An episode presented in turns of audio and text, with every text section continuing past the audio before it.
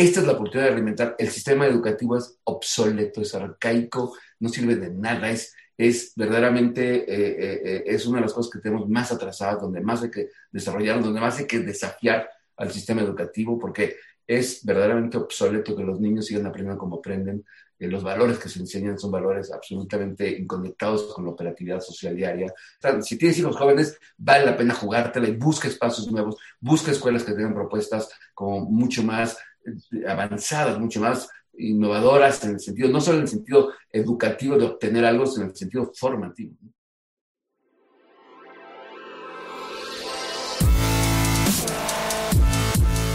Bienvenidos, Injodibles.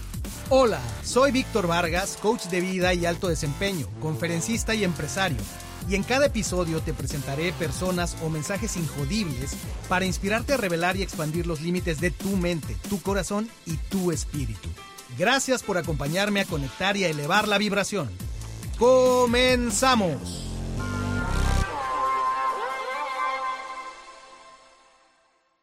Bienvenidos, Injodibles.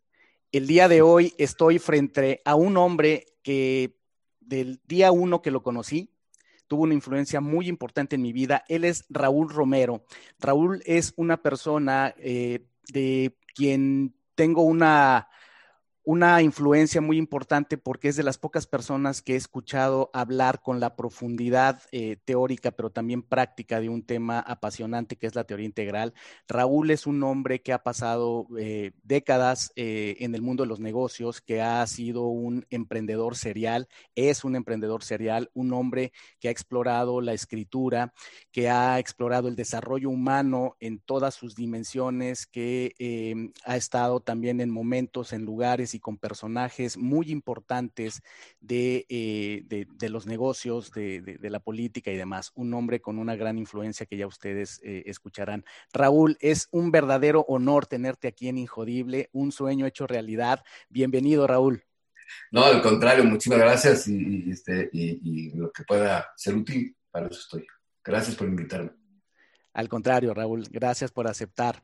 Y en este, en este podcast, eh, el personaje principal es la historia. Y miren que le estoy hablando a un hombre que a través de llevarnos a recorrer nuestra propia historia, hace transformaciones importantes. Así es que, Raúl, voy a empezar con la frase icónica que utilizamos aquí, que es, érase una vez un pequeño Raúl. ¿Cómo continuarías esa frase? Sigue siendo un pequeño Raúl. Así la continuaría. Eh, pero está padre esto porque entiendo que es como un poco eh, storytelling, ¿no? Un poco como cuál es la historia. Eh, eh, lo primero que me gustaría decirte es que cuando, veo, cuando veo mi historia, más allá de las obviedades de la fortuna de haber nacido en un lugar adecuado, en un lugar con facilidades, etcétera, etcétera, más allá de lo, circunstancial que es fundamental, o casi determinante, es una historia bastante normal. Eh, eh, creo que algo que me, me gusta de, de, mi trabajo, cuando trabajo con personas, es dar, eh, es primero darme cuenta, darme cuenta de lo normal que es mi vida y, y darme cuenta lo, lo, lo, lo magnífico de estas personas con las que yo trabajo, que yo digo, es casi que deberían estar pagando, deberían estar, estarles pagando yo a ellos por trabajar, ¿no? Como que, cuando que, como que veo que, que, que mi vida es, es muy común. Y, y, a la vez, a la vez, esto lo digo desde un lugar de humildad, en el sentido de que me ha permitido conectar con lo, con, con, lo, con, lo, con lo común y grandioso de todas las personas con las que he tenido la oportunidad de trabajar y convivir. Pero bueno, este pequeño Raúl eh, nació en, en, una, en, un, en, una, familia súper amorosa, eh, una familia interesante porque creo que en mi vida lo que me, me, marcó la dinámica de mi familia es como una dinámica, es como que mi familia eh, ha vivido como una, como una constante, o crecí en un constante em, mm, lucha de contradicciones en todos los sentidos. Éramos una familia con muchos privilegios, o sea, favorecida económicamente, desde luego, ¿no? Pero a la vez eh, entramos a estudiar en una escuela De hecho, eso es, para mí es parte de lo que ha marcado mi vida. La escuela se llamaba Centro de Integración Educativa. Y fue una escuela que se formó cuando el Instituto Patria, que venía eh, eh, eh, de, los, jesuitas, con una profunda vocación social, se había convertido en una escuela de niños ricos en Polanco, básicamente toda la clase económica poderosa estaba estudiando ahí, y estos jesuitas dijeron, esto no puede ser, esto, este no es nuestro propósito, y cerraron la escuela de un día para otro. Y al cerrar la escuela, un grupo de padres, entre ellos eh, cinco o seis padres y, unos jesuitas de 20 años, 22 años tenía este jesuita, este, el director general cuando empezó, dijeron, hagamos una escuela y hagamos una escuela donde realmente podamos integrar. Y crearon el Centro de Integración Educativa, que fue una auténtica comunidad de padres y, alumnos. Y, yo, por la, entonces te digo que es como una serie de contradicciones, porque yo vivía en San Ángel, eh, eh, en el, Instituto Vista Hermosa, eh, con este tema de, digo, con esta comodidad, etcétera, en un hogar católico. en mi, el hogar, mi papá y mamá son como, fueron, mi papá murió, pero fueron como una cosa hermosísima como pareja, pero a la vez polarizados, o sea, a la vez de orígenes muy distintos, como que siempre tenía esta dinámica en mi vida de, de ¿no? Y entonces esta escuela, mi mamá decide meternos a esta escuela, eh, eh, eh, que es una escuela que fue un experimento. Hoy, hoy todas las escuelas hacen todas estas cosas ya lindo, ¿verdad? En aquella esto era un verdadero experimento, cuotas diferenciadas, la escuela la construimos con fondos donados por todo el mundo, los, los, papás eran los maestros, en muchos casos mi mamá fue maestra inglesa ahí, mi suegra, mi mujer la conocí en tercero de primaria, entrando al salón, mi mejor amigo es de, de, primaria, nuestros amigos de, son amigos entrañables de esa, comunidad. Y realmente esta, esta escuela, Centro de Integración Educativa, tuvo muchos efectos en mí. Primero el efecto este como la integración social. Realmente esto de donde había cuotas diferenciadas, la escuela estaba, se instaló finalmente, empezó en Las Lomas, pero se instaló en Legaria. Entonces, eh, eh, eh Legaria es una colonia de México como clase media, ¿no? Pero entonces como había gente juniors de las lomas, ¿no? Eh, juniors ricos de San Ángel y, gente como muy humilde realmente. O sea, como, entonces era como esta integración y convivencia. Era un, era un auténtico experimento. Y además esta escuela recibió a muchísimos refugiados eh, de Sudamérica en la época de las dictaduras. Entonces argentinos y chilenos. Em, realmente fue una cosa muy excepcional, como, como una comunidad de, donde integrábamos, integrábamos todo el tiempo. Eh, em, eh, adicionalmente a eso, los, los, que hicieron, los, que llevaban el proyecto humanista en la escuela, digamos, de hecho, ella es, eh, hasta la fecha, sigue siendo una autoridad del modelo integral, precisamente, Ana María González y Carlos Pulido, fundaron esta escuela eh, pero eran gente que, que, iban a Esalen Institute en Estados Unidos cuando, cuando estaba el boom de, de, lo, que hoy entendemos por, como conciencia empezó ahí. Ahí empezó el estudio de la conciencia verdaderamente con nuestros pensadores y esta gente trajo esto a esta escuela. Entonces, desde muy chico tuvimos acceso, algunos de nosotros, a, temas que son realmente profundos. Entré la teoría integral. Yo, el primer libro de Ken Wilber se llama El espectro de la conciencia y me lo dio a leer mi mamá eh, eh, eh, o un maestro, no me acuerdo quién, en, secundaria. Entonces, yo como fui, fui, expuesto a este tema, pero a la vez nunca perdí esta otra parte mía de niño fresa de San Ángel, porque era un niño fresa, tenía mi coche, a los 17 años llegaba yo mi coche, entonces era el fresa de la escuela, sin duda, ¿no? De hecho, me corrieron de la escuela en sexto de prepa por fresa, ¿no? Porque era una escuela, por no ir con hazme el favor, por no ir con los valores de la escuela, me corrieron de esa escuela, cuando vamos, yo creo que soy de las personas que más, más enarboló los valores de la escuela y, sigo siendo, digo, muy querido y, quiero mucho al director general que me corrió en aquel entonces, ¿no? Pero, pero lo que quiero decir con esto es, finalmente, la, esta escuela me marcó. Y es, es interesante porque sí reflexiono de tiempo para acá, eh, yo ya, mis chicas ya están todas, justo mi última, mi segunda hija acaba de acabar la, la universidad, está ahora la universidad, entonces ya pasé esa etapa educativa. Y me extraño no haber podido generar un proyecto educativo nuevo, ¿no? Eh, como este que generamos en aquel entonces, se generó en aquel entonces. Nosotros, por ejemplo, no teníamos registro de la SEP, entonces nosotros eh, estudiábamos sin poder, íbamos a la SEP a acreditar los exámenes a título de suficiencia, porque la SEP no nos reconocía como escuela, este, la UNAM no nos reconocía como escuela, porque era un programa realmente innovador en aquel entonces. Y hoy esa escuela, tengo entendido, el CIE tiene, se llama CIE, hoy es una de las pocas escuelas que tiene autonomía de la UNAM. de las pocas escuelas primarias, secundarias y prepas autónomas. O sea, como que uno, la reflexión que hago es, me, me hubiera gustado participar en un proyecto educativo, pero ahora reflexiono y digo, qué importante es la comunidad donde tus hijos se forman. Sí forma, es decir, sí realmente forma una parte importantísima de la cosmovisión de, los, de, tus hijos, de, de, los niños. Entonces, si, si alguna gente de tu programa escucha el programa, este programa, y tiene hijos jóvenes, hijos chavitos, niños, eh, yo diría, dense la oportunidad. Ahorita es el momento de reinventar la, educación. Si ahorita tuviera hijos, niños, niños eh, jóvenes, con este tema de la pandemia que paró, esta es la oportunidad de reinventar. El sistema educativo es obsoleto, es arcaico, no sirve de nada, es es verdaderamente, eh, eh, es una de las cosas que tenemos más atrasadas, donde más hay que desarrollar, donde más hay que desafiar al sistema educativo, porque es verdaderamente obsoleto que los niños sigan aprendiendo como aprenden. Los valores que se enseñan son valores absolutamente inconectados con la operatividad social diaria.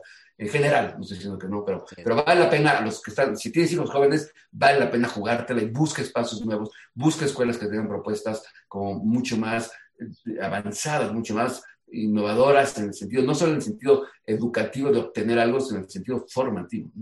Pero bueno. Así es, ahí en ese, en ese paréntesis eh, eh, que, podemos abrir en este momento sobre, haciendo un paréntesis en tu historia que nos estás contando, eh, tocas un tema fundamental que es de mucho interés, que he traído mucho a la conversación, el tema justamente de la educación como elemento de desarrollo, pero el sistema educativo como uno de, los, de las problemáticas más eh, enraizadas que tenemos eh, pues, de toda la vida, ¿no? Y bueno, desde hace muchos años que este sistema educativo ha tomado forma, eh, por diferentes razones es como es, pero totalmente de acuerdo contigo y seguiré señalando lo importante que es tener claridad de lo que es la formación del ser humano, lo importante que son nuestras decisiones, como decías tú, mis hijos están ya eh, en una edad de, la más pequeña tiene 11 años, pero efectivamente también nos llevó a tomar decisiones de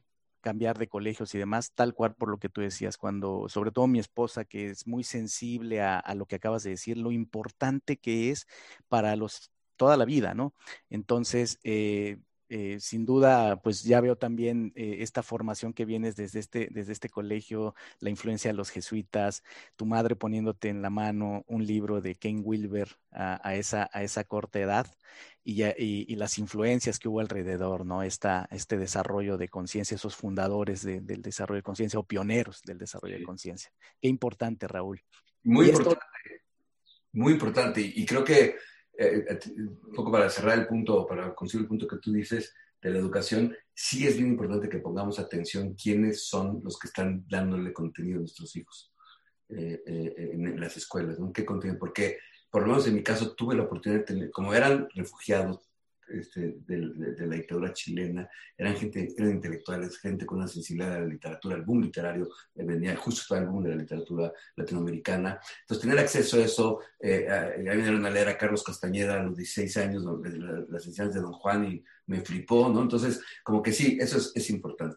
Y, y, sí, siguiendo con tu punto de la historia de, del pequeño Raúl, pues el pequeño Raúl pasó por esta adolescencia en esta escuela, fui un niño, un niño mal educado en la escuela, nunca fui uno para la escuela, este, me, me robaba clases y, como que nunca, nunca, nunca fui bueno en la estructura del sistema escolar. Este, y, terminando, terminando, eso, eh, bueno, conocí a mi mujer, Ana, mi, mujer actual, todavía la conocí en tercera de primaria, eh, crecimos juntos, entonces ha sido como una aventura padre. Y después de eso eh, eh, decidí entrar a la Iberoamericana a estudiar comunicación, yo soy comunicólogo, me, me, me, me, gusta comunicarme, me encanta el cine, como que tengo como que claramente mi, mi tema es creativo y comunicación, etcétera.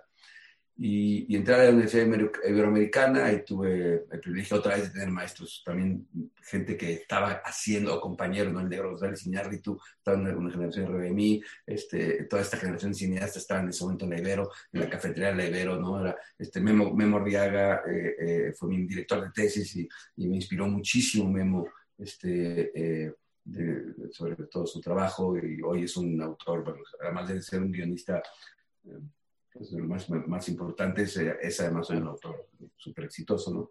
Entonces, al haber esas influencias, ahí sí, otro tipo de amigos, etcétera, pues lo que quiero regresar, ¿cómo, cómo, cómo realmente cuando recolectamos, como en la vida, es clarísimo ver cómo nos vamos formando por esto que nos nutre, esto que, estos cinco amigos, ¿no? Estos, donde paso más tiempo expuesto a qué, eso nos nutre.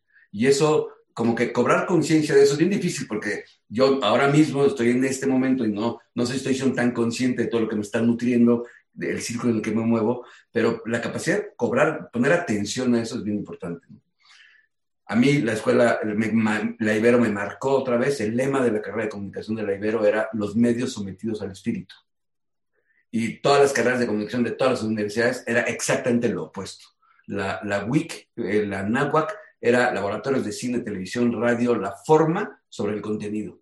Eh, eh, y en la Ibero era, no importa, no teníamos ni laboratorio de cine, ni de tal, ni de radio, ¿no? Este, eh, teníamos una pinche cámara ahí que nos rentaban y no, no, no, no, no era un tema de tecnología, era un tema del contenido. La Ibero, la carrera de comunicación en aquel entonces de Ibero, porque entiendo que ya eso no, no es sostenible, pero llevábamos seis psicologías, seis filosofías, seis sociologías o sea, realmente era, una, era otra vez, era un modelo integral, absolutamente, eran todas las perspectivas. Si vas a comunicar algo, entiende la psicología, entiende la sociología, entiende la filosofía, ¿no? Entonces, este, eh, eh, eso para mí fue también como muy, muy, la Ibero me formó mucho, pero no tuve, tengo tres amigos de la Ibero que quiero muchísimo, son de toda la vida, pero eh, de hecho no estoy en la foto de grabación de la Ibero.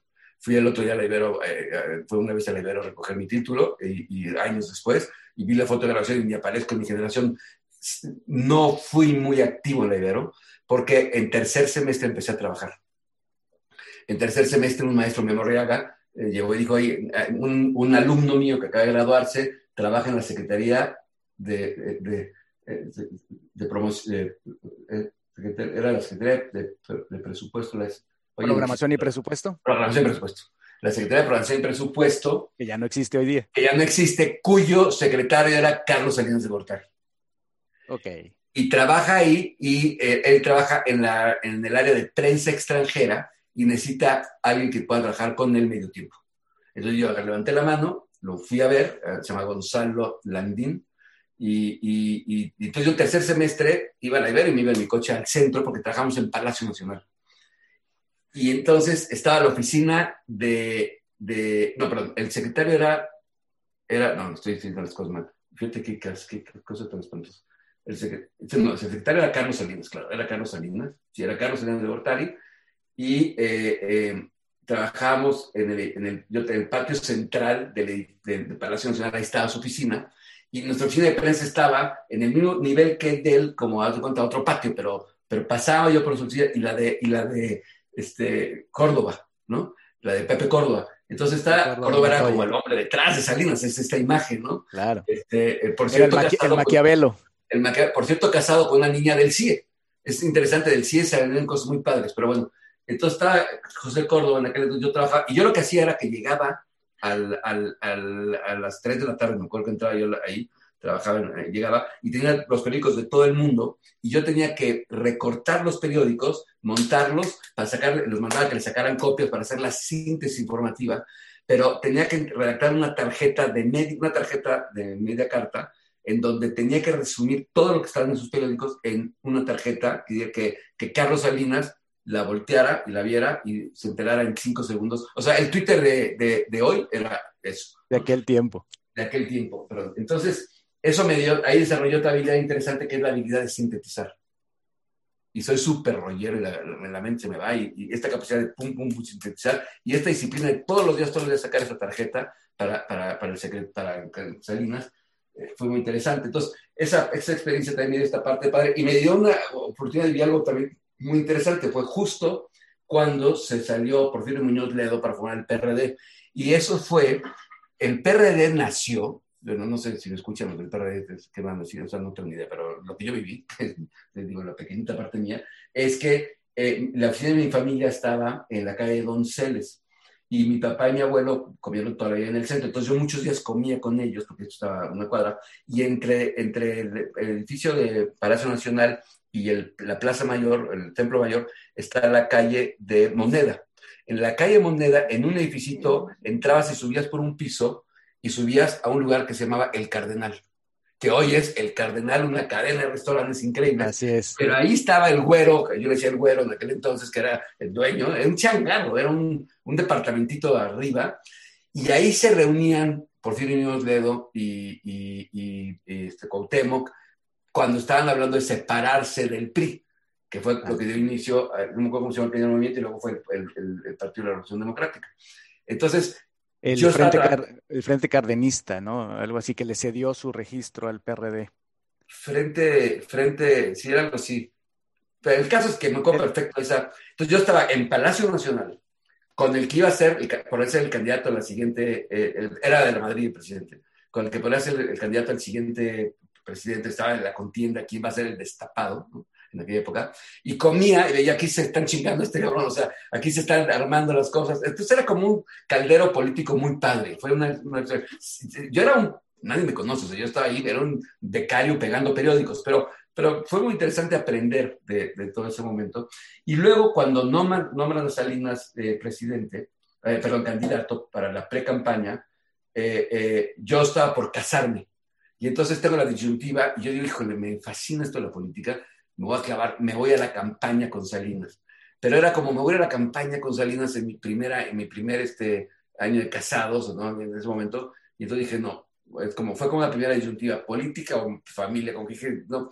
Y hubiera sido bueno para política, porque, porque cuando hablo en público entusiasmo a la gente, o sea, hubiera sido, creo que hubiera sido un buen político, pero fue muy claro cómo no. Y ahora lo veo en perspectiva, otra gran aprendizaje, justo le decía a mi mujer, ahora estábamos en la playa reflexionando, le decía, qué interesante sería poder ahorita, tengo 56 años, poder ir a mi, a mi persona de 85 años y, des, y desde ese momento decir qué decisiones tengo que tomar ahorita, sí o sí, o sea que son decisiones que tengo que tomar, ni le dudes, brother, tómalas, porque sí son decisiones que hacen A o B.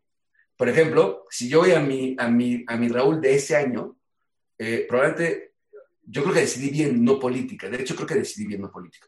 Pero si hubiera sido política, ya hubiera hecho la carrera política y no me hubiera ido mal, yo creo que me hubiera ido bien en la política. Este, pero no estoy seguro si, si era la mejor forma de impactar el mundo. Es como, son preguntas bien, bien padres, ¿no? Que la recolecta como práctica ayuda mucho a caer en cuenta, por eso es poderoso la recolecta, porque te permite como regresar y ver desde otro lugar y aprender de la decisión que tomaste.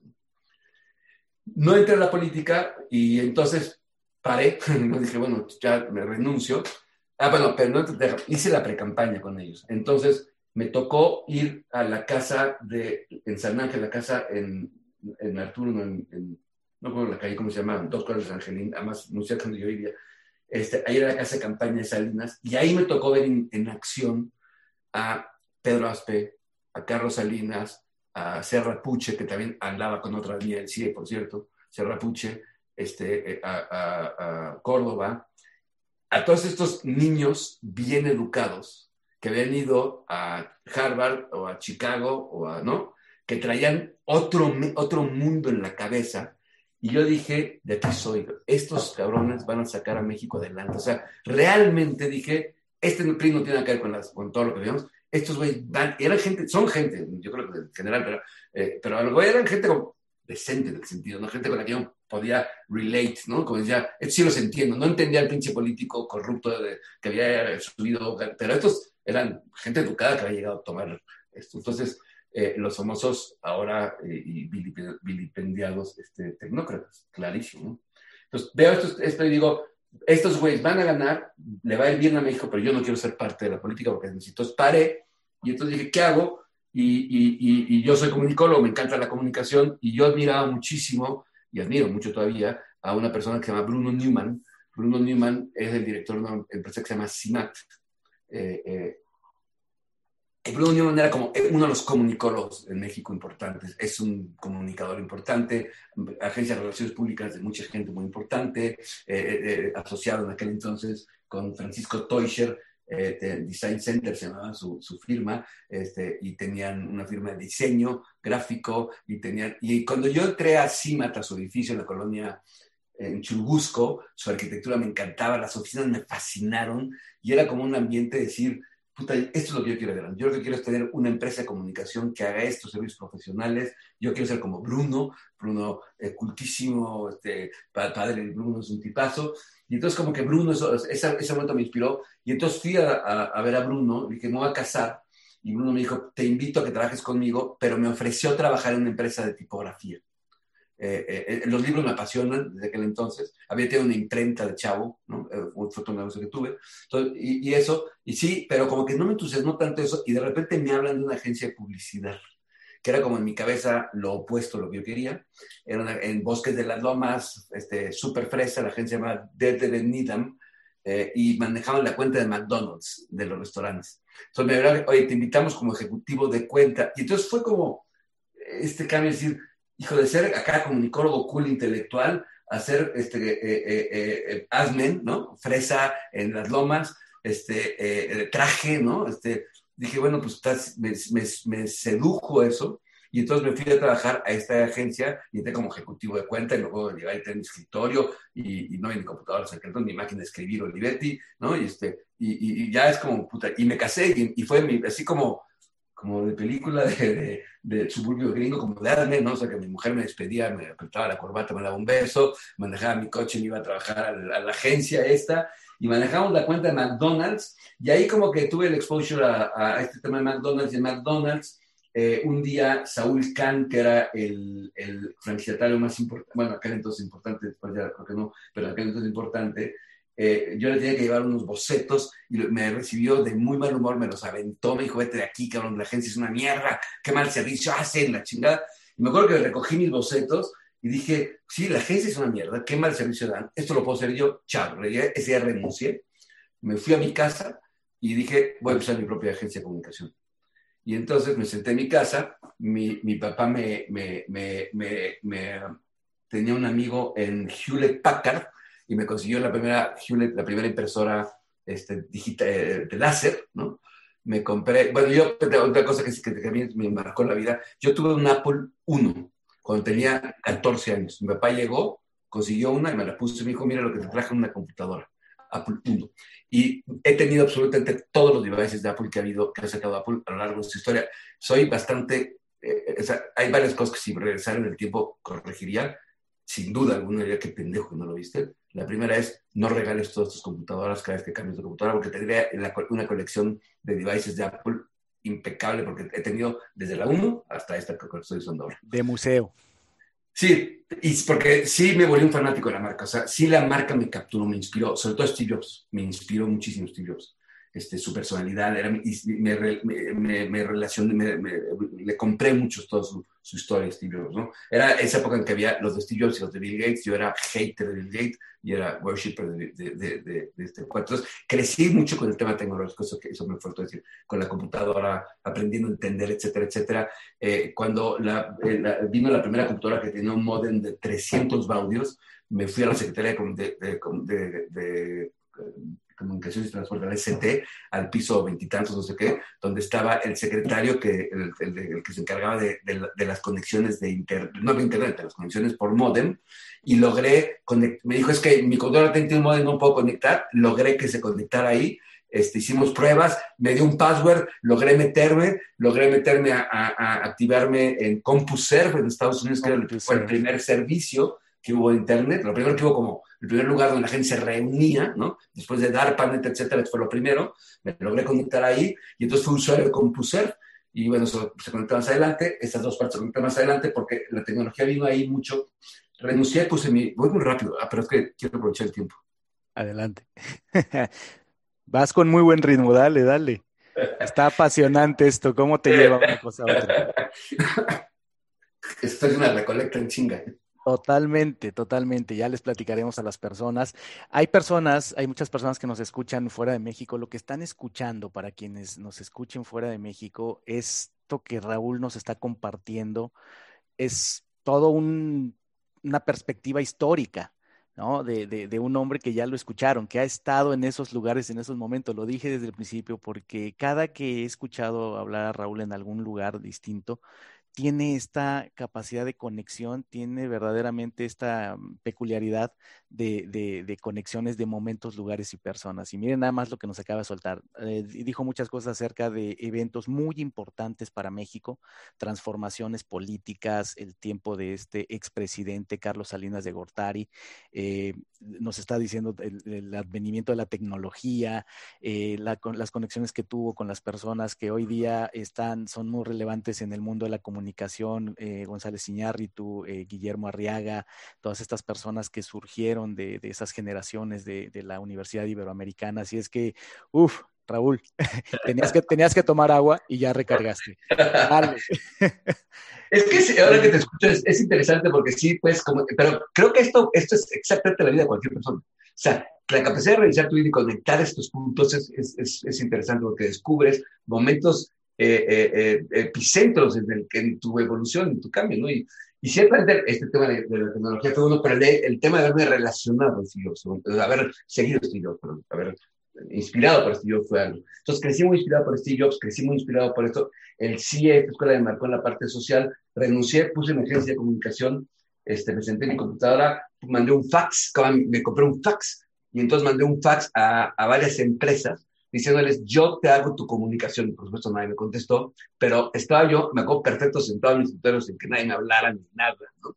Este, y de pronto me llega un fax de IBM que me, que me dicen, hazme la corrección, de, puedes hacer la corrección de estilo de nuestra revista interna. Y para mí fue como, wow, sí. Entonces, me lo mandaron, hice la corrección de estilo como pude, se lo regresé, les gustó, y ahí empezó Pleca, mi empresa se llama Pleca, Pleca Comunicación. Y ahí empezó esta historia de Pleca, que fue un, un, un espacio donde yo aprendía, eh, eh, te voy a decir que jugué a ser empresario, la super mega archirregué mil veces, ¿no? Este, eh, pero, pero, pero fue una época muy bonita porque me empecé a rodear de puros chavos y, y era como una, una, una empresa súper experimental y súper libre y, y, ¿no?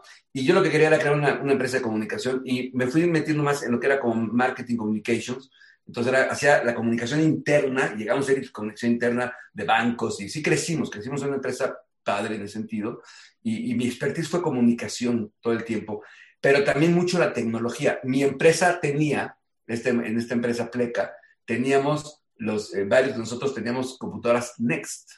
La computadora Next fue la computadora que cuando Steve Jobs lo corren de Apple, él, él, él dice, wait for what's coming next y se va y genera esta computadora Next, que es la, el Rolls Royce de las computadoras. En, la historia de la computadora, es la primera computadora Unix, este, eh, eh, eh, what you see is where you get, realmente, todo lo que hoy tenemos del iPhone, bueno, de hecho el iPhone es eso, ¿no? Viene de ahí. Entonces, yo tenía esas computadoras en mi oficina, era, era como, como padre, era muy divertido. Y hicimos comunicación muchos años en esa empresa, marketing, y nos fuimos metiendo muy rápido Internet, porque yo traía esa onda ya del Internet. Entonces, también estuvimos en el epicentro de la primera generación de Internet.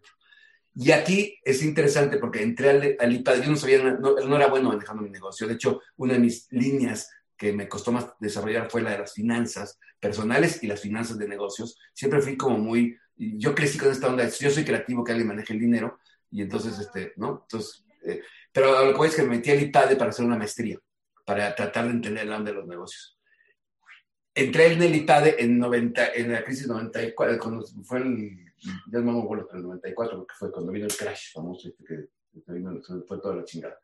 Entonces, en el IPADE, entré al IPADE con, y, lo que me llevé al IPADE fue sin tener la perspectiva, o sea, si, si me preguntas qué me llevé al IPADE, entender la perspectiva convencional de los negocios. Verdaderamente, lo más convencional de los negocios está ahí.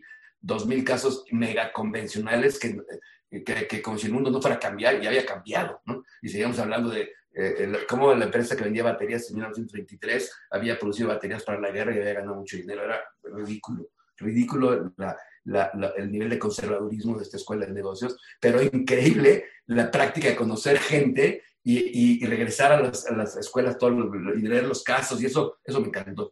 Y ahí conocí a Gerardo Sánchez y Gerardo, yo en aquel entonces tenía mi agencia de comunicación eh, Pleca, estábamos en Prado Sur, en un lugar donde estaba Pedro Ferriz, de, esa Imagen Comunicaciones, Pedro y Carmen, este, y Javier, y Javier estaban eh, con, con, los, con, con, Alejandro Fernández, que lo conocí en la, carrera también, los Fernández, ¿no? Eran los dueños del grupo Imagen, y yo renté el piso arriba de su oficina y ahí era mi agencia de comunicación.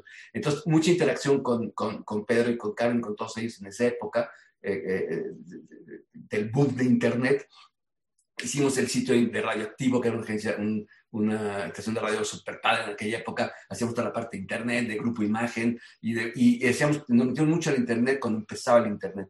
Y ahí en la maestría también conocí a Gerardo Sánchez, Gerardo Sánchez, hermano de eh, Alfredo Sánchez, y ellos habían creado una empresa que se llamaba Red Uno, se llama Red Uno.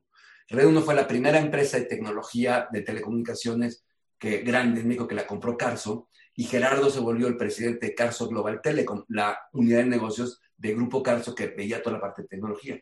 Y como yo estaba, entendía también, ah, porque además una de las cosas que pasó es que, como entendía Compuser, Compuser entró a México y yo fui, toqué la puerta y dije, yo quiero ser la mercadotecnia como ustedes me dijeron, me acuerdo perfecto, llegué y dije, ah, ah, si alguien va a ser mercadotecnia soy yo, yo entiendo este tema. Me dijeron, ven en la tarde, este, hoy se concursa, mañana se concursa, tienes de aquí a mañana para hacer tu propuesta, aquí está el brief, hay tres agencias y tú concursas.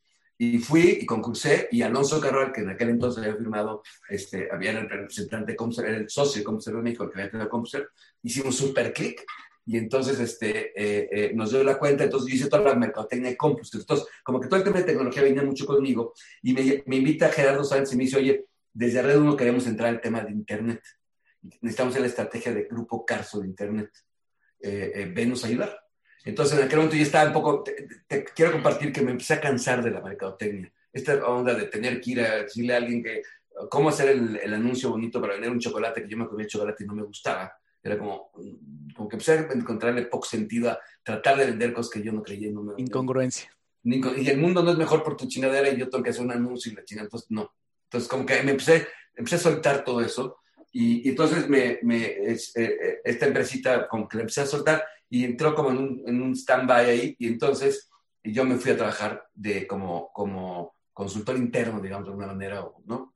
Al grupo, a, Red 1 para echar la estrategia de Internet. Y fue otra época que me, me marcó porque fue el boom de Internet. Y nosotros estábamos desde Red 1 haciendo todo lo de Internet. De hecho, el primer producto de Internet que se generó aquí se llamaba Internet Directo Personal. Fue el primer acceso que tuvo Telmex de Internet en México y se generó ahí. Y yo me encargué de hacer toda la parte como estratégica junto con Gerardo y Alfredo. Y ahí le dije a, Alfredo, eh, bueno, un día me, dijo Alfredo, oye, nos hablaron de, Estados Unidos, me lo dije a Slim, que le ofrecen una empresa que se llama Prodigy. ¿Has escuchado de ella? digo, la conozco perfecto, la conocía Compuser, entonces hicimos el due diligence, yo fui parte de ese equipo para comprar Prodigy, pero era el momento en que Internet era, estaba explotando, ¿no? Entonces compramos Prodigy y ahí tuve una experiencia que platico mucho, que platico en el libro, que es otra que me marcó, porque en algún momento el ingeniero Slim, no, bueno, Alfredo dijo, yo, yo, yo trabajaba para Alfredo, pero el ingeniero dijo, Alfredo, preséntame hoy lo de Prodigy. Entonces habíamos hecho toda una estrategia para, para, para, para decirle al ingeniero que tenía que hacer dos cosas. Una, sacar una computadora de 300 pesos en el recibo telefónico, con ya tenemos toda la computadora con, las características, este, eh, con Unix, eh, para que no costara el sistema operativo de Microsoft, y, eh, y sacar el recibo y inundar el país de computadoras. Pero el tema era, a todo cabrón que tiene un teléfono tienes que dar una computadora, eso es ya, como, es importante. Y dos, con Prodi vamos a hacer todo el contenido como un servicio de valor agregado. Y total que nos citaron esa junta, yo era el responsable de eso, entonces fui muy elegante a presentar a las niñas, todo su séquito, ¿no? Este chico padre, todos estaban ahí muy padre, ¿no? Y, y estaba yo presentando, empezando a presentar cuando el ingeniero NIM se para. Y dice, a ver, estamos en un lugar que, eh, eh, en el sur de la ciudad donde tiene una fundación y ahí tienen estudiantes y chavos, chavillos que están en la carrera y les pagan la beca y son gente muy, chavos con mucho potencial y se para, me para, dije, a ver, momento, momento. Se para, abre la puerta de la sala, se sale y empieza a gritar, tú, Juan, a ver, Isabel, tú, niño Carlos, ahí, espérense, Juan, Juanito, vente, por su nombre. Y empieza a meter a la sala a los becarios que andaban dando vueltas por el edificio y lo sienta en el piso y les dice, a ver, este, este, este, este me vienen a hablar de internet, me vienen a hablar de Prodigy, de cosas que no sé, no entiendo, pero ustedes sí. Entonces quiero escuchar que ustedes qué dicen de esto. Y, estaba el, board, el borde de, todo un séquito, los de de Estados Unidos, todo el mundo, ¿no? Y los chavitos estos ahí sentados en el piso, viendo, que, que eran gurús en aquel entonces, ¿no? De esto, viéndome, y entonces yo me acuerdo que dije, ahora resulta que mi presentación de de ser esta bola de pendejos, pero pues no, es que realmente lo que aprendí ahí es que las personas brillantes, como el ingeniero, o sea, no hay duda que el ingeniero es una persona brillante, tienen esta capacidad de parar y tomar la perspectiva de algo que ellos no ven. Realmente, porque la arrogancia del ingeniero Slim es, esto no va a jalar. Así lo dijo, esto no, no creo que vaya a jalar, no creo que Internet vaya a hacer lo que ustedes dicen. Así lo dijo. Pero me voy a asegurar. y trajo estos chavitos, ¿no? Y bueno, Internet es lo que soy, ingeniero quién es, pero lo que quiero decir es, el yo haber estado en ese momento fue como un, decir qué importante es poder tener esta humildad, Fred Kaufman la llama humildad ontológica, poder mirar lo que el otro no ve, ¿no? Eh, y entonces, en, ese, en esa época, en ese año también, pues viajamos a Estados Unidos con, con representación un poco de Carso, decir, vamos a comprar empresas. Y entonces estuve en la mesa con muchos de los que hoy son los tycoons de la industria, ¿no? Padrísimo, este, con Jerry Yang de Yahoo cuando estaban arrancando, que este, con, con, con, el primer sitio de subastas en línea se llamó onsale.com, que luego fue eBay. Este, eh, eh, eh, estábamos en, esas, en esos salas y congresos donde llegaban Grumans, los aeropuertos y unos aviones de, de comprando empresas, y, y, luego nosotros llegamos obviamente en el vuelo comercial, ¿no? Pero, pero, pero, pero te traen todos los chavitos fundadores y, y este, este rush del, del, Internet era una cosa, fue bien interesante esa época. Y ahí yo le dije a Alfredo, le dije, deberíamos de comprar Steve Jobs. ¿Cómo, cabrón? Steve Jobs generó un sistema operativo que se llama Next OS, que es Unix que se puede, está, está pensado en objetos y está quebrado. O sea, ya sabía que Steve se había quebrado ahí. El, Perrot le acaba de meter los últimos 60 millones de dólares y estaba quebrado. Deberíamos de comprarlo porque Steve no sabe que eso, si nosotros lo tomamos y lo metemos en una computadora, lo mandamos por toda América Latina eh, en computadoras muy ágiles, Unix, con una interfaz, podemos programar muy rápido con, con, con generé un grupo de programadores de, de Nexa. Dije, esto, esto es y me dice, pues a ver, vamos a ver si nos recibe el cabrón. Entonces saco cita con Silos. Y me recibe, lo recibe. Oh. Y entonces es otro momento bien padre, porque para mí era como yo crecí con este ídolo aquí, ¿no? Y de repente llego a su oficina en Next, en Palo Alto. Está su Porsche estacionado afuera, me acuerdo perfecto, porque siempre decía que tengo un coche negro, está su Porsche estacionado. Eh, eh, eh, subimos las escaleras, entramos a la oficina, pasamos, me acuerdo pasar por su oficina, estaba con los pies en el escritorio, este, en Bermudas, descalzo, en su pinche oficina preciosa de Next, ¿no? Uno de Next. Y entra a la sala de juntas, de, nos dice aquí, espérenos, entra a la sala de juntas Steve, y Steve se le queda viendo a Alfredo, y dice, ¿Alfredo? Y dice Alfredo, sí, Steve. ¿tú Alfredo Sánchez? Sí, Steve. Tú eres una pieza importantísima en la historia del cómputo. Tú fabricaste la primera computadora un Unix que se ensambló. La Onyx se llamaba. Y la fabricaste del otro lado de nosotros, aquí en, en, en, Palo Alto. Y efectivamente, Alfredo Sánchez había, había salido a Estados Unidos a crear una empresa de cómputo, una computadora Unix que quebró. Y después se fue a trabajar a Cisco y él se trajo Cisco a México y con eso generó Reduno. Pero lo que quiero decir es que otro momento de humildad de un del arrogante. Si hay alguien arrogante, este, si el ingeniero Slim puede ser arrogante, este, le da tres vueltas, ¿no? O sea, gente brillante, pero imagínate Steve Jobs es un arrogante, arrogante, ¿no? Y un momento de humildad absoluta con Alfredo eres una, eres una gran persona, Alfredo, ¿no? Y ahí tuvimos una reunión muy padre, y ahí, ahí hubo un momento que para mí fue bien bonito, y quiero hacer un disclosure. Adelante. Ya dije que la, que la línea de finanzas personales no es muy fuerte. Nunca compré una acción de Apple. Nunca compré una acción de ninguno de estos cuates que los tuve en la mesa. Nunca en la vida compré una nunca, no compré acciones, no soy inversionista en la bolsa. Y ahora si me regresara a mis a ese momento me daría un madrazo, brother, sácala del banco y cómpralas ya, por, no nada más, no nada más por esta cosa de obvio después de la jugada. No, es porque yo creía firmemente en eso. Es, no es que estoy viendo los toros después de la barrera, es que yo defendía eso. Yo quería que el ingeniero Slim comprara tengo, eh, tenemos la carta de intención de la compra de Steve Jobs, de la compra de Carso por la oferta por Next. ¿no? O sea, ah, yo quería comprar Next, porque decía esto es lo que sigue. Y ahí tuve un momento muy padre con, con Steve, porque le dije, ahí en esa plática dijimos, bueno, esto es un poco a mí decir, algún día, eso, está, me acuerdo de estar en las pantallas con el, el, sistema operativo de Next en las, en las computadoras Windows, que era así como, como, como si, eh, si, si, si, si, encontraras en una cena este, a Margarita Zavala y a López Obrador y a Felipe Calderón, súper amigos. O sea, era como lo, que no se puede hablar, ahí estaba. La antítesis. Estaba, o sea, ver en la, en, la cultura este, PC el, el icono de Next era como, este ya es el siguiente nivel. Este güey ya trascendió el rollo de, de, Apple versus estos. Este güey ya hizo algo que le ha funcionado a todos. Y le dije ahí, algún día, esto lo vas a poner en un teléfono, cabrón. Está claro y se dice, that's the plan años después tenemos el iPhone. Pero fue bien padre este, este, este, este eh, momento tan lindo de la historia donde, ¿no? Bueno, la historia la sabemos ya todos. Next, ¿qué hace, qué hace Apple? Apple fracasa completamente, se voltea con Steve y le dice, te compramos, güey, porque tu sistema operativo puede hacer que esta chingadera vuele.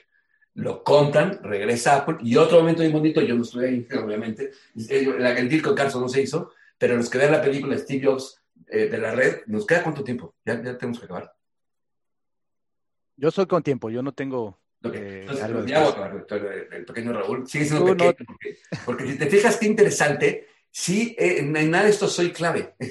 Lo que te quiero decir es que realmente me siento como privilegiado haber caído en esos momentos, pero, pero, pero no, no pasó nada más. O sea, yo sigo siendo yo. Pero el caso es que vamos a.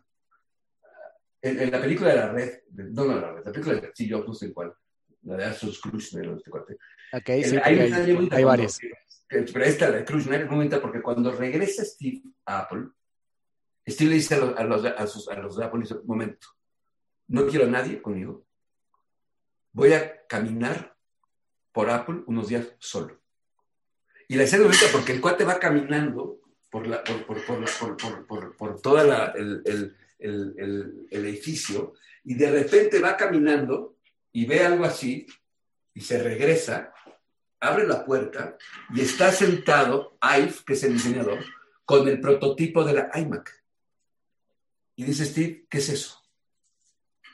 Pues mira, esa es la nueva computadora que estamos pensando sacar.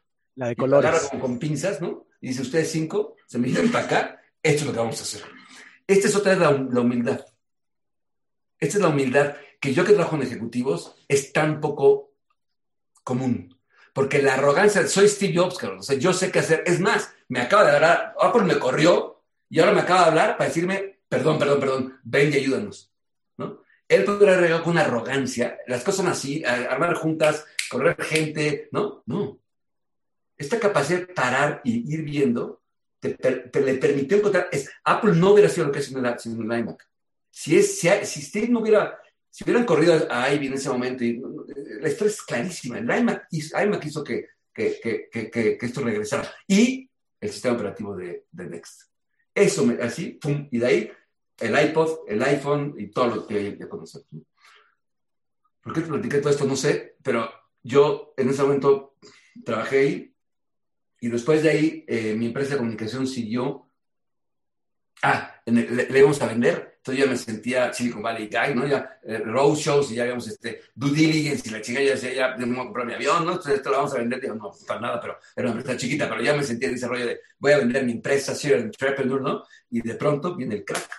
La empresa que nos iba a comprar se va a Chapter 11 y se va a la chingada todo. Todos los clientes de nosotros de, de, que hoy es digital, todos nos cancelan, pum, y entonces me voy a mi casa y paro y paro y digo, ¿ahora qué voy a hacer? Ya no me entusiasma nada la mercadotecnia.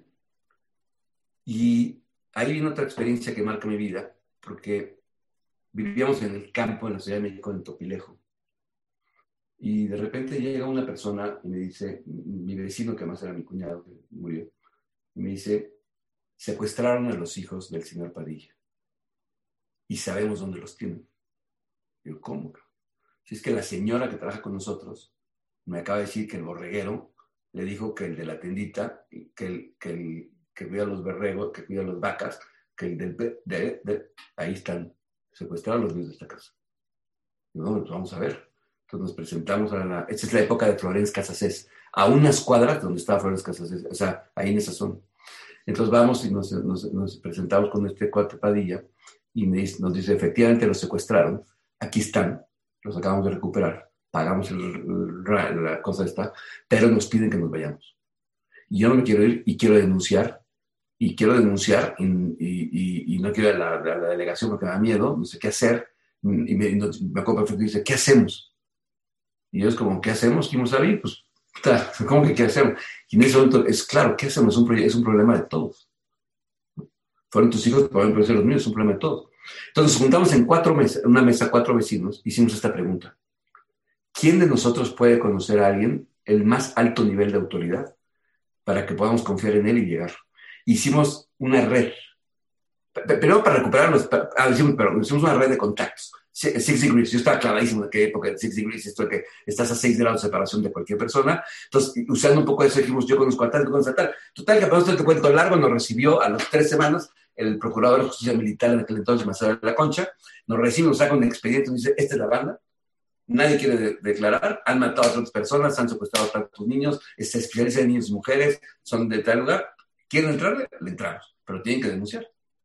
Entonces saqué a mi mujer y a mi, a mi familia de mi casa, se fueron los judiciales de mi casa, y desde, ahí empezamos a hacer el, el, trabajo de investigación, hicieron el trabajo de investigación, y los, los tomaron presos y los metieron a la cárcel y 50 años de prisión, y ahí está. No, no sé si no me importa, pero, pero bueno, está atrapado.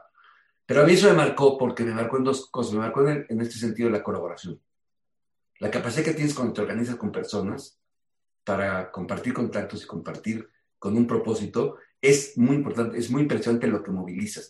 Y el valor de las personas que enfrentan temas como estos del secuestro y que, y que tienen los, la integridad de actuar como se debe actuar frente a esto. Eso me marcó. Y entonces dije, ya sé qué voy a hacer y voy a generar un una red de pequeños empresarios en México. Y es un proyecto que se llamó CEMAS, eh, eh, eh, una red de pequeños empresarios en México, donde lo que queríamos hacer era juntar a miles de pequeños empresarios de México y darles tres cosas que yo había tenido en mi vida. Mentoría y coaching, siempre tuve relaciones y un sistema de gestión. Y así es como surgió con Edgar Sánchez el método Ser Más, Sueña, Ejecuta y Revisa, que es el libro que, que escribió Edgar, yo más lo idea de editarlo, yo contribuí con algunas cosas, pero es un, conocimiento de Edgar.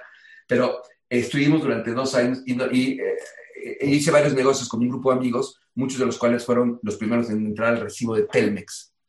E hicimos un, un centro médico, un call center que se llama Medical Home, y lo cargaban en el recibo de Telmex, se lo vendimos a Carso. Hicimos el primer programa de, de, proyecto de fútbol eh, de membresía que se llama Socio Águila y lo cargaban de la membresía de Telmex también. Entonces hicimos todo el Socio Águila. Entonces yo tenía este, esta onda de entender cómo vender programas masivos y meterlos al teléfono. Y le dije a Telmex, voy a sacar un programa en donde, en donde el recibo le cobres a los, a los pymes un servicio de abogados, consultores, etcétera, Sabor nos prestaba los bares el lunes en la mañana y en todas las ciudades llegaban los miembros de la red, iban coaches y tenían un método de gestión. 12, 12, 12, 12 esta es una persona que tienes que conocer, Edgar Sánchez, con contacto en otro paso, pero su libro, su, su, aproximación a la gestión es de lo más lindo que he visto.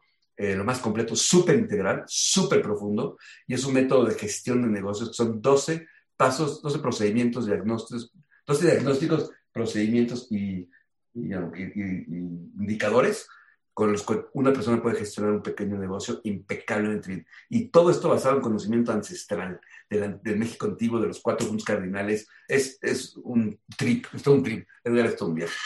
Y con él hicimos este proyecto y tratamos de hacerlo masivo y no jaló. Nunca entendimos bien por qué la gente no quería pagar la suscripción.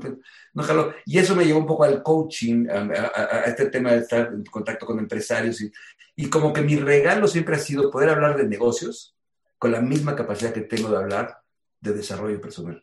Como que me paro al centro de eso. Y entonces, siempre, habiendo sido un seguidor del modelo integral, estudiado, hecho mi propio trabajo de desarrollo, con terapias y las cosas que yo he hecho, haciendo ese camino, nació Integralis, que es la empresa con la que hoy trabajo.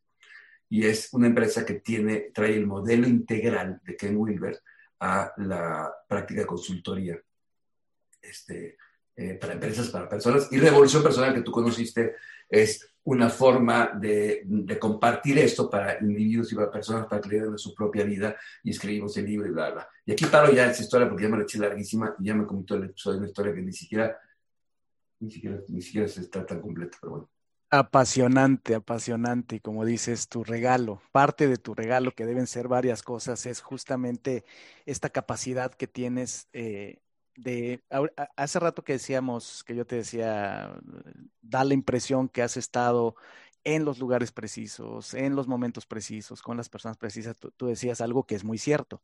Decías, en realidad todos, ¿no? O sea, prácticamente cualquier persona ha estado así. Pero lo que hace la gran capacidad es algo que, bueno, ya nos hablaste de Steve Jobs y es una frase que, pues, a, los que nos gusta mucho recurrir a, su forma de pensar, pues siempre se cita de él, ¿no? La de conectar los puntos. Y los puntos solo se pueden conectar hacia atrás. Pero la capacidad de contar la historia, ¿no? Y, y lo que vemos aquí es un storyteller con una capacidad enorme de darle sentido a una historia y de que esos puntos que a lo mejor contados de otra manera, a lo mejor muchas veces personas que han estado en lugares similares, pues no los pueden correlacionar de la manera en la que tú lo, haces, ¿no? Esta capacidad que tienes y que, bueno, pues también da, cuenta de, tu, de tu vena de comunicador, ¿no? Eh, pero es esa, esa energía y ese sentido, o sea, eh, es, es extraordinario, Raúl, el, el viaje, el trip que nos has dado hasta este momento. Y, como decías tú, en chinga. pero, pero ha sido, o sea, un verdadero, verdadero viaje. Y ah, llegando a este punto, digo, hay varias cosas súper importantes, pero mira, aquí tengo. Ah, mira. Mis dos cuadernos. Ay, tu dojo. ¡Qué padre! mi dojo y mi recolecta. ¡Qué padre! los, acabo de sacar de mi mochila porque eh, salí de viaje hace unos días y traía algo en la mente que me acordé que lo había escrito en estos libros, haciendo los ejercicios que tú haces, que hice contigo en, el retiro en casa. Y entonces, eh, lo que hace eh, una parte muy importante del retiro en casa, que es una experiencia que, hace Raúl, ya nos platicará de él, una parte muy importante es un ejercicio muy profundo de contar tu vida, escribir tu vida. Le llama la recolecta.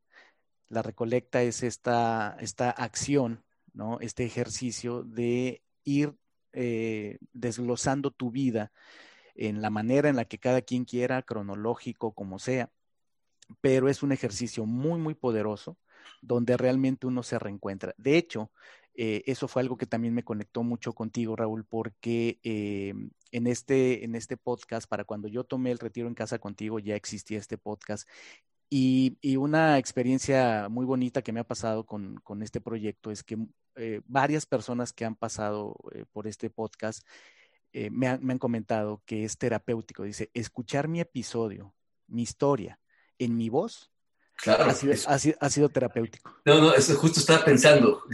Es, un regalo que tú traes, porque el hecho de que tú me hayas hecho esta pregunta me hizo una recolecta en mi vida, y por supuesto que es una micro recolecta en chinga, pero con mucha precisión. Así es. Eso está padre, gracias. Y, con, mucho sentido, y, pues eh, gracias a ti también, porque lo mismo me pasó a mí. Aquí yo encontré cosas que no había encontrado de otra manera. Y entonces, pues eh, Raúl, hay tanto, tanto que sería, necesitaríamos tres programas mínimo para rozar la superficie. Pero has, hablado de, cosas tan importantes eh, que creo que las has dejado muy bien asentadas, eh, esos personajes, esos momentos. Y llegamos al, momento presente donde aterrizas diciendo, y ahí sale, surge Integralis surge eh, tu compañía, eh, eh, esta compañía de consultoría, donde me imagino es un, un crisol de, de, todo esto que, que conforma Raúl, ¿cierto? Sí, tal cual. Ahora y, lo es un crisol. Y se nota por el tema también de las prácticas que tienes, por todo este enfoque. Y decías, cuando citabas a, a Edgar Sánchez y su método, describiste que dice, hace este método tan preciso, tan, tan potente, pero además basado en mucha sabiduría ancestral. Sí. Eso es lo mismo que, que, yo sentí cuando, cuando viví la experiencia contigo del, del retiro en casa. Mm. O sea, dejaste claro que vives, de, o sea, bueno, que, has vivido el mundo de la consultoría, el mundo empresarial y demás, pero le das totalmente ese toque. Y, entonces esta combinación, yo hubo muchas cosas en el retiro, pero varias las has mencionado aquí. Eh, hubo muchas más que podría mencionar, pero dos que me parecieron sustanciales del, de, ti que las pones en, la mesa cuando hablas es la teoría integral, que ya la has mencionado mucho, y eh, las enseñanzas de Don Juan. Mm. ¿no? Que para allá me gustaría, eh, cuando cerremos, eh, cerrar con, algo que te quisiera preguntar sobre eso. Y entonces, eh, con esta capacidad que tú tienes, que también eso me asombró, tu capacidad de síntesis, que la vimos también, ¿no? O sea, como dices tú, una mini recolecta en chinga, esta capacidad de síntesis, que es realmente una capacidad muy, muy importante y que no, no a todas las personas se les da. ¿Cómo sintetizarías para quien no conozca qué es la teoría integral, ¿cómo, cómo le explicarías para alguien que no, que no sepa qué es y por qué es tan importante? La teoría integral, primero, el padre de la teoría integral, se llama Ken Wilber, ahí empieza. Y básicamente la teoría integral es un, una, la posibilidad de acceder a cualquier fenómeno que, que, tengamos desde el mayor número de perspectivas posibles al mismo tiempo.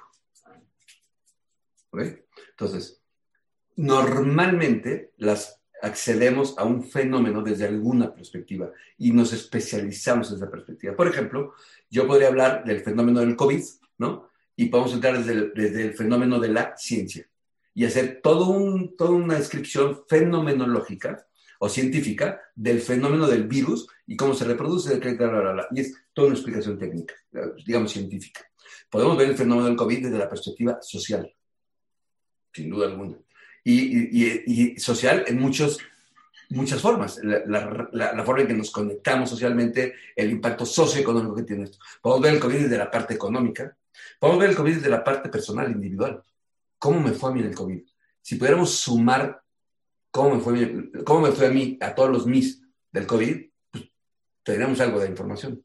Entonces, básicamente, lo que dice la teoría integral es que en este momento la humanidad ya no alcanza con las perspectivas parciales de la ciencia, de la filosofía, de la sociología, de la economía, porque son parciales. Así de simple. Eh, México está, en este momento estamos viviendo esta última, esta imagencita que sacaron de la Ciudad de México dos, es perfecta. En México está, es, es increíble que sigamos discutiendo sobre A o B. ¿Por qué, por, qué, por qué, estamos diciendo sobre A? Es A y B. No es A o B. Y no hay, ningún, no hay ninguna razón para decir, si yo soy Claudio González, que desacredito todo el día en los medios a todo lo que está haciendo este presidente, Claudio, te tengo una noticia. Andrés Manuel Observador tiene toda la razón. Todo lo que dice él es, tiene razón, es verdad. Y Andrés Manuel, te tengo una noticia todo lo que dicen todos los tecnócratas y, todos los conservadores de este país, también tienen razón. También es verdad. El trabajo no es que se desacrediten. El trabajo es que encuentren, y la frase es sí también. ¿Qué es aquello que es verdad?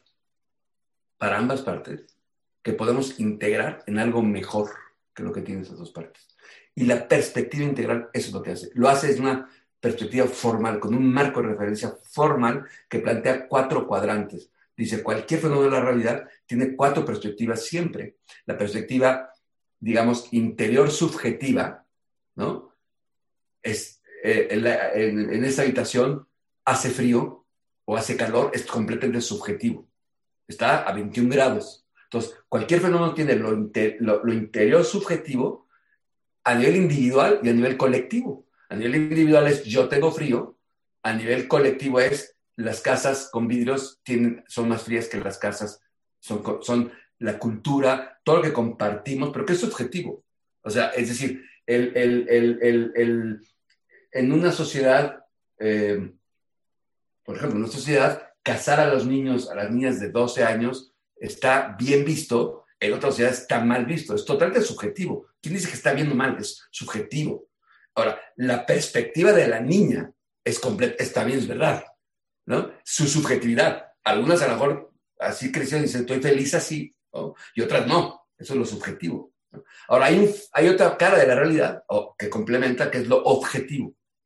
Lo objetivo es aquello que puedo ver y puedo verificar. Entonces, yo sí puedo verificar que este es un salón, una oficina en mi estudio y que atrás es un escritorio de madera. Eso es observable. Ese es lo que está ahí. Yo lo puedo ver. Ahora, ¿estamos de acuerdo en que esto es madera o no? Es otra historia. Se llama la intersubjetividad. ¿O estamos de acuerdo en que este estudio está bonito o no? Pues no sé, pues es cuestión de uso, rompen géneros. Pero de que aquí hay cuatro paredes, sí, las hay. Estos cuatro cuadros, y bueno, y por último, lo que llamamos el, objetivo colectivo, que es básicamente cómo nos organizamos. La moneda, el, Bitcoin, es, es podemos, decir que sí jala, no jala, pero de que es un fenómeno en el que se está organizando la sociedad está clarísimo. Entonces, esas cuatro perspectivas de la realidad ocurren en cualquier fenómeno de la realidad. Lo que trae que Weber es eso, y yo esto lo utilizo en mi empresa, en nuestra empresa lo utilizamos para trabajar con organizaciones, justo para decir, no, no, no solo pueden ser los resultados. No solo cuente la vida, cabrón. O sea, sí, pero no, sí también. Y también el impacto que tienes en el mundo. Y también la cultura que tienes en tu empresa. Y también el estado de, desarrollo y de, y de well-being de cada persona en tu empresa. Y de cada stakeholder venimos educados de un mundo de orientar los resultados a maximizar todos estos, este, esta, toda esta literatura que hay de lograr todo a costa de lo que sea eh, al máximo, sube, rompe tus límites, eh, y ¿para qué, cabrón? Si el camino está descubriendo las otras partes de la realidad. Es un poco lo que, lo, que hace la perspectiva integral. Algo que, como lo explica Raúl, es como una especie de mapa, si lo pudiéramos eh, llamar así, un, mapa de la realidad que tiene estos elementos. De hecho, eh, yo conecté con ese concepto de los cuatro cuadrantes. Eh, yo no sabía en su momento que era la teoría integral, pero me hizo tanto sentido que de hecho es, es el fundamento de la metodología que yo utilizo para trabajar tanto con individuos como con organizaciones. ¿No? Utilizo algo basado. Tiempo después supe eh, ya indagando más sobre ese modelo, eh, eh, supe que era, venía inspirado por la teoría integral y así fue como me apasioné. Por eso cuando yo entré al, retiro en casa y en el primer momento que tocaste el tema de teoría integral, dije, de aquí soy. Y, te decía, no he escuchado a nadie, tal vez me falta tener más contacto con más personas en, en, México, pero en México no he escuchado a alguien que no solo la explique como tú le explicas, sino ponerla en práctica, en acción. Y cosas concretas de la teoría integral, hay quien le puede parecer algo muy complicado, muy intelectual y demás, pero eh, por algo es tan poderosa, por algo se ha eh, extendido en, muchos lugares del mundo. Pero de las cosas prácticas de la teoría integral que, te vi también poner en práctica en, lo que hiciste en, el retiro en casa es por ejemplo, el tema de eh, los estados de conciencia, ¿no? Además de que nos habla de cómo dividimos la realidad en estos cuadrantes, pues también están eh, los, los, estados de conciencia. Luego están los niveles, ¿no? Luego, a mí me gusta mucho cómo explicas tú los, los estados de conciencia que son eh, temporales, ¿no? Porque básicamente son eh, la frecuencia de onda en la que está trabajando nuestro cerebro en un momento dado y el nivel de, el estado de conciencia, pues se puede obtener por diferentes medios, pero generalmente es, es temporal, es efímero y, tú eh, dices la frase, es, es, es, gratis, pero es pasajero, ¿no? Y luego está el tema de los niveles, y los niveles, pues es el nivel de desarrollo de conciencia de las personas, que de ahí hablabas mucho de esto, por ejemplo, cómo estamos en el país, cómo estamos en la sociedad, cómo estamos en el mundo en general, tiene que ver con niveles de desarrollo de conciencia que vamos desde el egocéntrico, el más bajo de los niveles, el, el primer nivel, el segundo, que sería el etnocéntrico, donde ya no es solo yo, ya reconozco a otros individuos, pero en grupo, ¿verdad? Somos nosotros. Y luego viene el mundo céntrico, cuando ya nos reconocemos como mundo, y bueno, hay, eh, hay quien habla todavía del cosmocéntrico, ¿verdad? Que sería algo ya como el, como el, como el cuarto nivel. Y hay un concepto sumamente poderoso que tú explicaste perfectamente, que es el tema de las líneas de desarrollo, y aquí lo has mencionado varias veces, ¿verdad? Las inteligencias múltiples. Por eso es que todos podemos tener la razón porque estamos en diferentes perspectivas. Cada ser humano es una, instancia eh, de múltiples valores en diferentes estados, que es como una huella digital, ¿verdad? Nuestras, nuestra, nuestros estados, eh, tú identificas 18 líneas, ¿verdad? En el, en el, en el retiro. Ahora lo bajamos a 11. a 11. a 11. Ah. Y, en la primera versión del libro, y, y ahorita platico. Esas 11 líneas eh, que describen cómo estás en áreas importantes de la vida. Se le llaman líneas de desarrollo. No sé si lo quieres explicar. Yo creo que seguro tú lo explicas mejor. ¿Qué son las líneas de desarrollo? ¿Qué, la línea de desarrollo, eh, sí, eh, en el modelo integral, cuando, cuando, cuando Ken y todo su grupo decidieron llevar esto a la práctica, o sea, a la práctica personal, eh, crearon algo que se llama eh, Integral Practice o la práctica de vida integral, que en México hay un grupo muy extenso de gente practicando en Facebook, hay grupos de, de y, y, conozco, o sea, primero quiero decir, gracias por, la, por, por, reconocerme como una persona del mundo integral, pero en realidad estoy muy lejos de las personas que realmente entienden el mundo. El mundo integral es, es, es, es muy complejo y hay gente que vuelve medio, medio mal, se, se vuelve hasta un mal trip porque empieza a ver todo como, como en cuatro cuadrantes y se vuelve heavy. Pero, pero bueno, lo que quiero decir con esto es, hay gente mucho más experta. Yo me considero como un, lo que sí creo es que tengo, he tenido la capacidad o el regalo de poder ponerlo de manera relevante y simple para personas de a pie como digo yo. eso, eso sí creo que lo, hemos hecho más o menos bien. Pero bueno, lo que quiero llegar con esto es que el modelo integral, cuando Ken Wilber y su equipo y su grupo de gente dijeron, ¿cómo llevamos a mi vida personal? Empezaron a indagar cuál es el máximo potencial que tiene una persona en, en este momento, en el siglo XX, XXI, ¿no? Eh, eh, eh, de desarrollo según todas las perspectivas. La ciencia, la, psicología, la economía, todo, todo otra vez. Y lo llevaron a, a la persona. Y decidieron, ellos decidieron, creo que son 18 líneas de desarrollo, 19 líneas de desarrollo, que van, que dicen que una línea de desarrollo es la inteligencia emocional, otra la sexualidad, otra es el dinero, el manejo del dinero. Y si te fijas, todas es como, como tratar de traer el máximo potencial, porque lo que pasa normalmente es que desarrollamos una o dos líneas mejor, más que otras, y por eso brillamos y por eso nos relacionamos con el mundo. Entonces, el ejemplo que a mí me gusta poner siempre es Maradona. Maradona es reconocido como un gran futbolista. Fue sin duda el mejor futbolista. Su línea de desarrollo de fútbol, digamos, es altísima.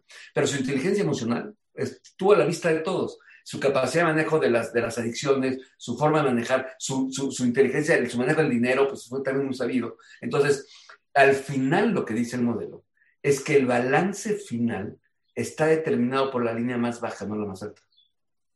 Pero el trip que nos compramos y el trip en el que está ahorita medio mundo es las líneas altas, ¿eh?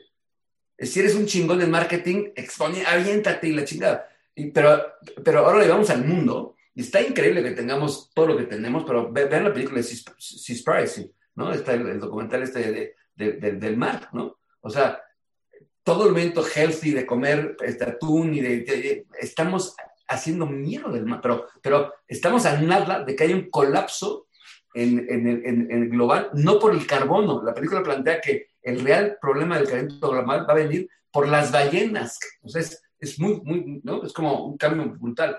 Entonces, pero, pero cuando tienes una línea parcial, pues tú te desarrollas. Entonces, lo que dice este modelo es aguas, ve cuál es tu más baja y pon atención a tu más baja, porque si subes la más baja, va a haber una especie de sinergia y todas van a subir. Y el balance final es mejor. Si el balance final de Maradona lo vimos todos en la televisión en el último mundial, eh, aventándole cosas a la gente abajo, y, ¿no? y yo lo vi aquí en Querétaro antes de morir, gordo, te un equipo de cuarta división, o sea, eso, y el impacto en el mundo es más constructivo si una persona está más desarrollada. Veo a Federer, y me imagino el impacto que va a tener Federer en el mundo versus el impacto de Maradona. Los dos en sus disciplinas son, eh, inspiran a millones, ¿no? Maradona a, salir de la, o sea, en la, en la, en la favela, en, las este, villas argentinas, inspiró a millones de, de, argentinos argentinos. Pero su impacto fue solo alrededor de, si eres el dios del fútbol, te va a ir muy bien porque no les podía enseñar de finanzas personales, ni de educación, ni de, eh, de, ser una persona que progresa, eso no les puedo enseñar. Y eso es una pena, porque el haber llegado al lugar en el que llegó y no haber podido tener ese impacto, es, es como la, se, pierde, o sea, se pierde la oportunidad. Desde el punto de vista budista, pues él tendría que regresar, va a regresar probablemente, y va a tener que trabajar esa parte, ¿no? Para poder ahora tener ese impacto. Entonces, lo que dice la teoría integral es hazlos de ahorita.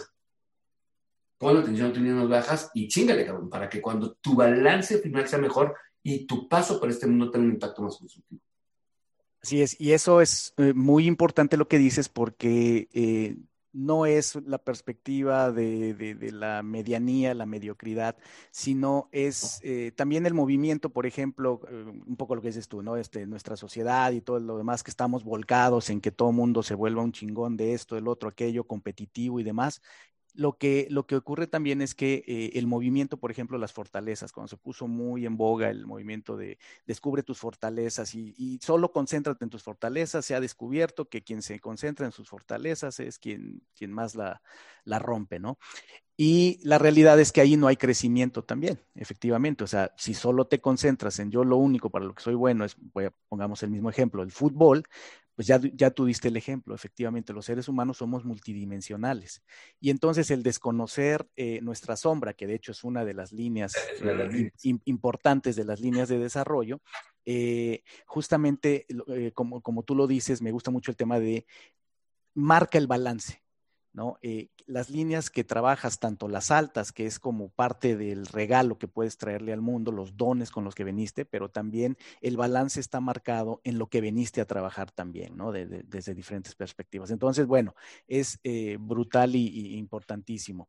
Eh, es muy vasto y yo estoy de acuerdo contigo en el sentido de, sé que hay eh, gente muy, muy metida, eh, de hecho, sí, me parece que como todo en la vida, ¿verdad? Como en todo, podemos llegar a extremos. En el mundo de la teoría integral también pues hay gente ya tan metida que es dificilísimo entenderlos y, y yo el, mérito que, que, veo en ti es, no, no, no digo que seas el que más sepa, lo que digo es, eres una de las personas que he escuchado que lo explica de una manera eh, muy concreta, muy práctica, muy aterrizada, que hace que muchas más personas lo, puedan entender al, margen del nivel a que ya cada quien se quiera meter. Entonces, eso ha sido eh, fabuloso.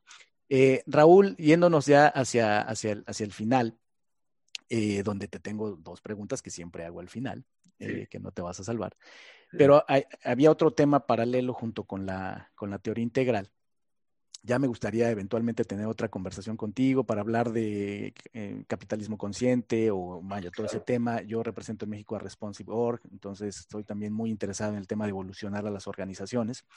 Eh, pero este otro tema no, no te puedo dejar ir sin él, de las enseñanzas de Don Juan. Porque cuando presenciamos una historia como la que nos has contado, tu historia, con todo lo que has vivido, eh, los, momentos en que has estado. Están estos cuatro enemigos del hombre de conocimiento, que es también una, manera eh, muy poderosa de poner en perspectiva la vida, Y lo que yo te quisiera preguntar, porque te he escuchado mencionarlo, lo dijiste en el, en el, en el retiro en casa y te he escuchado en otros lugares hablar de ello, pero ¿cómo lo plantearías desde tu perspectiva? ¿Cómo ha sido tu enfrentamiento a esos cuatro enemigos? El primer enemigo es el miedo. Eh, dice don Juan, en algún momento el miedo va a brincar y lo vas a tener enfrente y tienes la oportunidad de, de, la batalla, tener la batalla contra el miedo o darte la vuelta. Eh, yo he sentido mucho miedo en algún momento de vida. Miedo, tuve una experiencia que la cuento en el libro eh, de secuestro, en la sierra, donde dije aquí tuve mucho miedo. ¿no? Tengo otros miedos y, he tenido mucho miedo en momentos, en cosas no violentas. He tenido mucho miedo en, en momentos donde he tenido momentos difíciles con, con mi pareja o con algún amigo he tenido mucho miedo en momentos de, negocios, mucho miedo ahora, a veces tengo miedo, de pronto me he enfrentado a, a, facilitar un taller complejo con, gente muy poderosa y, pararme ahí como puta madre, no me van a, no a dejar ni hablar y me van a dar la chica en 30 segundos, ¿no? Lo que diría es, eh, como don Juan lo plantea, es aquellos que enfrentan al miedo y, y, conquistan al miedo, ganan poder. Yo te diría que en mi experiencia personal, yo no he conquistado el miedo, creo. Lo que sí he tenido es, y, es, esta espiral del, que yo hablo tanto, es, lo que sí he tenido es, ha habido momentos en los que desde luego que he conquistado el miedo. Y desde luego que me he sentido poderoso, ¿no? Pero vuelvo a darle vuelta a la espiral. Así es. Y el miedo aparece de otra forma. ¿no? Un guerrero, en el camino del guerrero de, de Don Juan, diría que sí conquista el miedo. Ya está libre el miedo, porque lo primero que el miedo pasa es que el miedo, el miedo, eh, resta la libertad, obviamente, porque estoy apegado a, protegerme, ¿no? Es como claro. Entonces no me da libertad, eh, eh, entonces, yo he tenido experiencias de que sí, sí te puedo decir hoy, hoy que he conquistado el miedo, importantemente, pero también sé que me va a volver a saltar el miedo y no sé si lo voy a poder conquistar en esa ocasión. ¿Me sigues donde voy? Totalmente, porque es, es, cíclico y es espiral, como dices tú. O sea, eh, podemos darle la lectura a don Juan, lo que dice es eh, conquistar el miedo, atravesar el miedo te da claridad. Te da claridad. No, te da, sí, exacto. Te da claridad. Y, esa, y esa claridad eh, te puede también cegar, te puede dar una especie de, arrogancia y de miopía, ¿verdad? Por eso también es un, enemigo que hay que trascender, porque cuando logras trascender eh, los efectos de, tener tanta claridad, entonces sientes el poder. Entonces viene el poder, ¿verdad? Ese sería el tercer enemigo. Sí, y luego viene el, cuarto, que es la el Cuarto, que es el más bonito. Sí, exacto. O sea, lo que, lo que dice es, una vez que le ganas al miedo, tienes claridad. ¿no? Porque dices, es ese sentido de libertad. Pero ahora la claridad es tu enemigo. Y ya nomás ese, ese, esa primera espiral ya es lo que, yo, lo que yo trabajo. Yo trabajo con, con, con, con, mis clientes y eso, trabajo, a veces me siento un destructor de la claridad. Has, sido un destructor de la claridad con tus clientes, porque dices, justo ese es el problema. Exacto, exacto. He sido un destructor de la claridad, a veces me siento así, porque digo, justo el problema es que todo lo vemos claro, lo ves claro.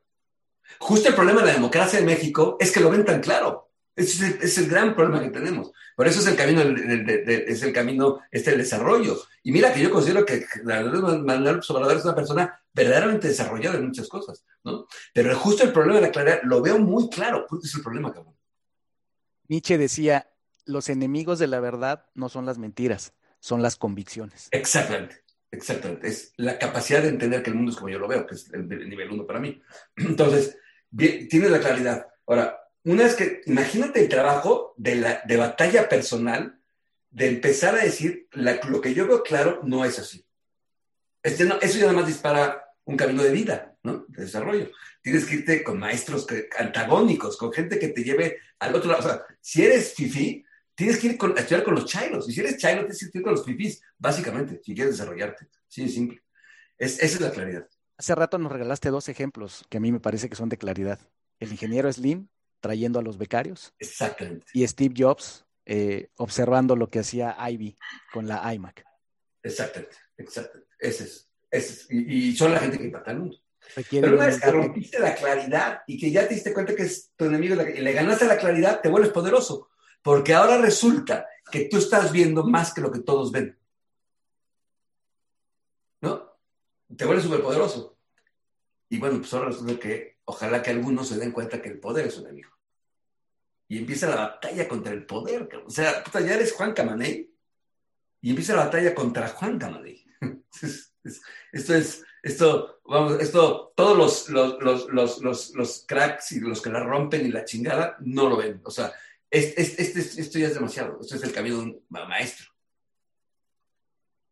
Y luego, Jesucristo, o sea, ¿no? Y luego,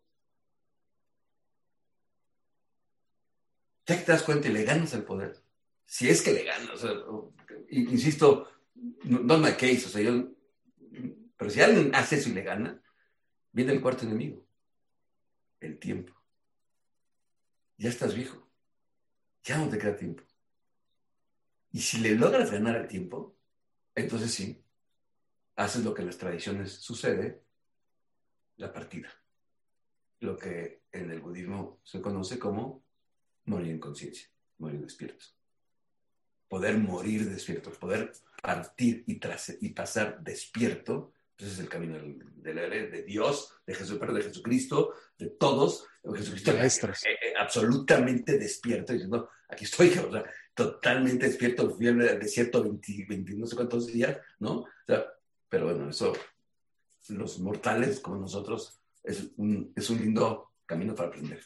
Así es, pues mira, cómo, cómo aterrizar así esta, esta gran enseñanza de Don Juan, que como bien dices tú, lo podemos ver como que es así en etapas, en, en una sola eh, en un solo tiro cuatro etapas, pero me, gustó también la perspectiva que, nos llevaste a reflexionar de que eh, nos enfrentamos en diferentes momentos repetidamente a esto.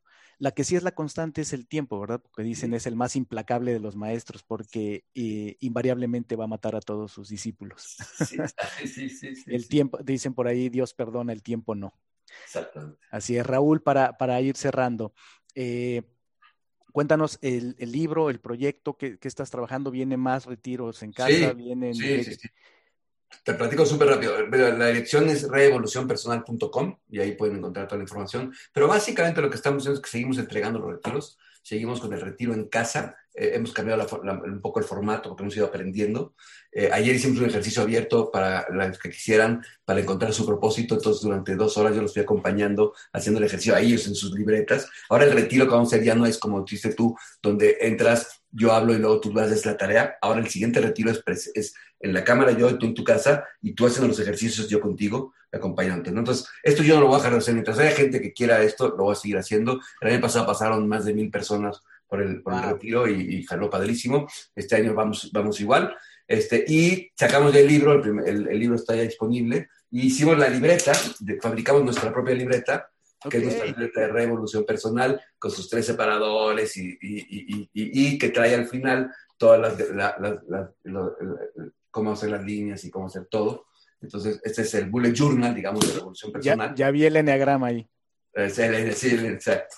Y trae este, y el libro, y, entonces, ahora lo que estamos haciendo es que, lo que hacemos es que compra el libro y la libreta y toma el retiro, para que ya estemos todos como más... Eh, eh, claro. Seguimos con los retiros presenciales. Una vez que haces el retiro en casa, lo cumples, puedes ir a los retiros presenciales. Ahorita viene el siguiente retiro en Tepoztlán, donde vamos a trabajar la línea de sexualidad, la línea de eh, inteligencia emocional y finanzas personales. Cada tres meses nos juntamos y profundizamos en las líneas.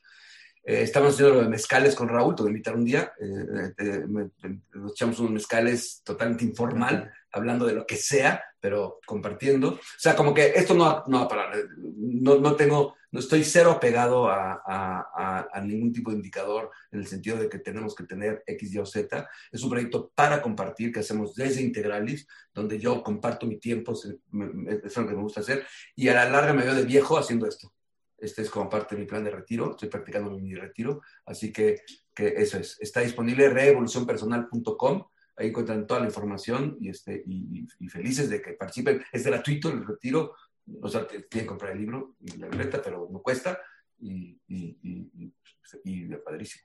Pues qué manera tan poderosa de impactar el mundo, eh, Raúl. Eh, vaya, yo soy testigo y te digo, realmente eh, fue para mí una experiencia transformadora. O sea, y miren, y es un, y es un, claro que es un proyecto, o sea, se nota lo que estás tratando de hacer.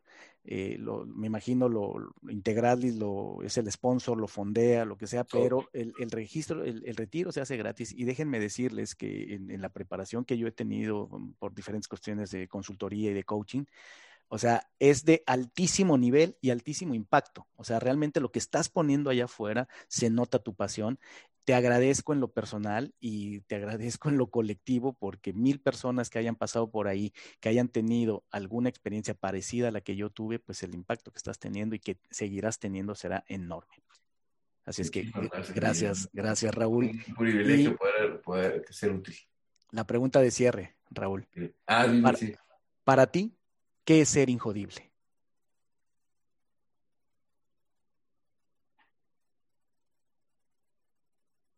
Una ilusión.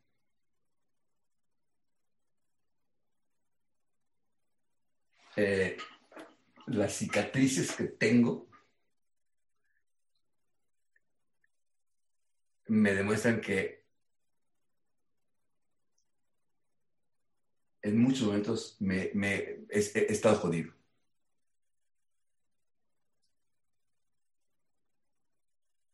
Cuando me preguntaste, hiciste la pregunta, lo veo como una ilusión y ahora me vino también una, analogía con el estoicismo. Eh, si me preguntas ahora, si me vuelves a hacer la pregunta ¿qué es ser incodible? Ser estoico. Permanecer.